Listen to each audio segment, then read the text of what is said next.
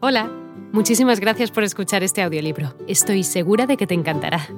Me llamo Ana y a continuación podrás disfrutar de un previo del libro completo. Si te gusta lo que escuchas podrás descargártelo completamente gratis desde mi web, www.escúchalo.online. Un abrazo. Diversos ensayos. Con algo de timidez, llevó algo de su música al maestro Sergei Taneyev debes desarrollar una armonía más interesante. En tu música empleas en demasía la tónica dominante y subdominante. Le dijo el buen Taneyev, sin imaginar la innovadora técnica que estaba fraguando Prokofiev. Cuando tenía 13 años, ingresó en el Conservatorio de San Petersburgo, liceo donde seguiría estudios durante una década con total dedicación llegando a ser el pupilo predilecto de Rimsky-Korsakov, Cherevnin y Anatoly Yadov. Escribió numerosos trabajos, muchos de ellos ambiciosos en su forma y su tratamiento, entre los cuales figuran como primeras obras que publicó. Sonata número 1 para piano, opus 1. Cuatro estudios para piano, opus 2.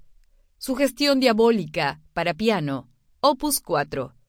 Sinfonieta, opus 5. Dos trabajos corales, opus 7. Dos canciones, opus 9. Concierto número 1 para piano y orquesta, opus 10.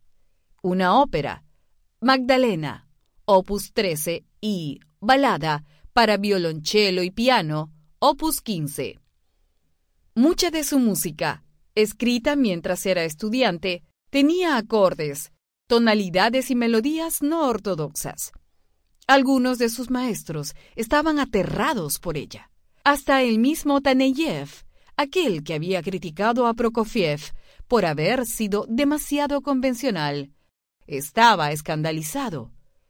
No he hecho más que seguir sus consejos, maestro, le dijo el compositor al profesor, alterado por lo que había escuchado.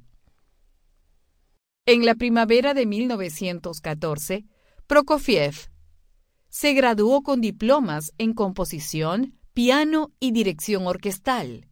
También ganó el premio Rubinstein por su segundo concierto para piano, cuando los profesores más conservadores reprobaron enérgicamente su técnica avanzada. Comienzos de su carrera como compositor.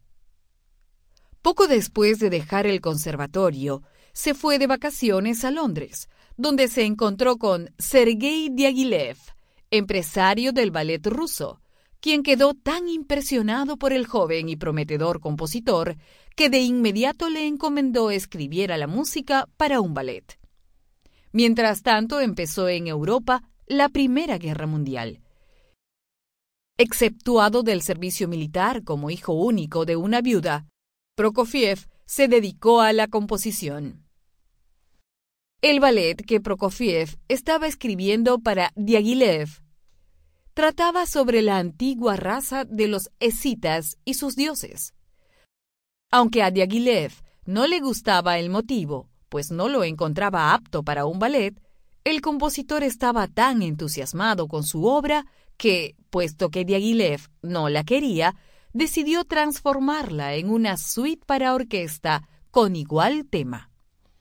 La suite Escita, Ala y Loli, se escuchó por primera vez en San Petersburgo bajo la dirección de Prokofiev el 29 de enero de 1916. Tanto los críticos como el público se opusieron a su estilo moderno.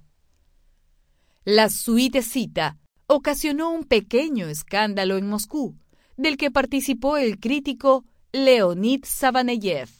Había sido anunciada para una ejecución anterior, pero como la orquesta no estaba preparada, la obra fue pospuesta virtualmente a último minuto. Savaneyev, sin embargo, no supo de la cancelación, ni se tomó la molestia de asistir al concierto, escribiendo en su lugar una crítica violenta en la que atacaba la obra. Dicho artículo apareció en los diarios de la mañana siguiente, a pesar de no ser ejecutada ninguna suitecita. Aparte de ello, el hecho adicional de que la única copia de la partitura la tuviera el autor sirvió de prueba contundente de que el mencionado crítico no pudo haber conocido ni una nota de la... Hola de nuevo.